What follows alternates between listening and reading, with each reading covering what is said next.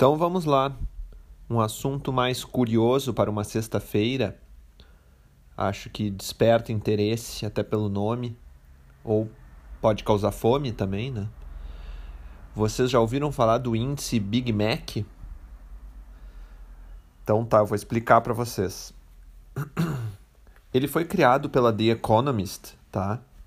Uh, para explicar um conceito econômico chamado paridade do poder de compra. Por que, que existe a, a, o estudo da paridade do poder de compra? Tá? Ele é um método alternativo à taxa de câmbio para calcular o poder de compra de dois países, porque a, as taxas de câmbio elas oscilam, uh, então conforme uma moeda se valoriza e a outra se desvaloriza, e vice-versa. Né? Quando a gente fala que em ah, o dólar está subindo, não é apenas a divisa americana que está ganhando força, talvez o real também esteja perdendo por, pelos seus motivos domésticos, como muito já falei em outros podcasts, tá? Então, a paridade do poder de compra, ela faz um comparativo diferente em relação ao poder de compra de uma pessoa, daqui a pouco numa cesta básica, né? Eh, com quanto eu consigo com a minha moeda local comprar um certo item, uma quantidade de itens básicos e em comparação com um americano lá na cidade dele. E aí então foi criado o índice Big Mac, porque como um Big Mac é feito exatamente igual em mais de 100 países, uh, o que, que se faz? Se pega o valor que ele está custando em cada país. É, é, a atualização é semestral, se não me engano. E aí se faz a soma, né? qual o valor dele, se converte em dólar, e aí uh, verificando uh, o preço do Big Mac em relação à taxa de câmbio, a gente tem um valor em dólar para cada Big Mac do mundo. E aí isso vai para um ranking, e assim a gente consegue ter uma noção mais precisa se a nossa moeda está está com menos poder de compra do que o dólar ou mais que o dólar. Ficou claro? Eu vou dar um exemplo assim, ó. Vamos pegar a Suíça. A Suíça é considerada o país com o Big Mac mais caro do mundo, porque ela, o, ele custa 6 francos e 50, que em dólar dá 6,76, tá?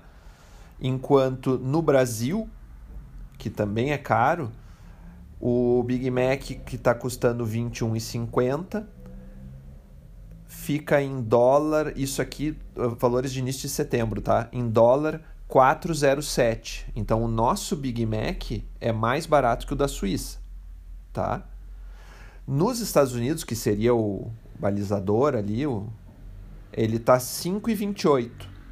Então fica claro que o Brasil tem uma moeda com menos poder de compra do que o dólar. Tá? E aí, claro, tem os, os, os Big Macs mais baratos. Por exemplo, aqui, o mais barato do ranking, pelo menos do que eu estou olhando aqui, que parece ser bem atualizado, é o da Ucrânia. Ele custa lá, na moeda americana, 1,64. Então significa que a moeda ucraniana está fraca de poder de compra. Conseguiram entender, mais ou menos? A gente tem até no blog do Câmbio um artigo que explica tanto a paridade do poder de compra, o PPC, quanto o índice Big Mac. Talvez acessando lá vocês vão conseguir entender um pouquinho melhor como que é esse estudo, tá? É bem curioso, mas é bem interessante para ter uma noção aí de como está a força da moeda de cada país e o quanto a gente tem de poder para fazer uh, né, com a nossa moeda, fazer as nossas compras do dia a dia.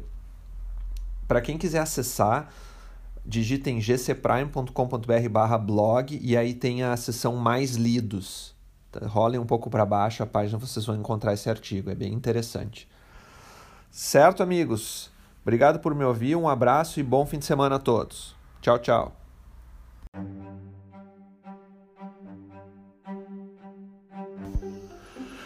Este podcast é um oferecimento de Free Viagens e Intercâmbio, Chip Mais Sim Travel, Candiota Operadora e Ivan Pons Moda Masculina. Mais informações em gcprime.com.br barra podcast ou no Instagram arroba gcprimecâmbio.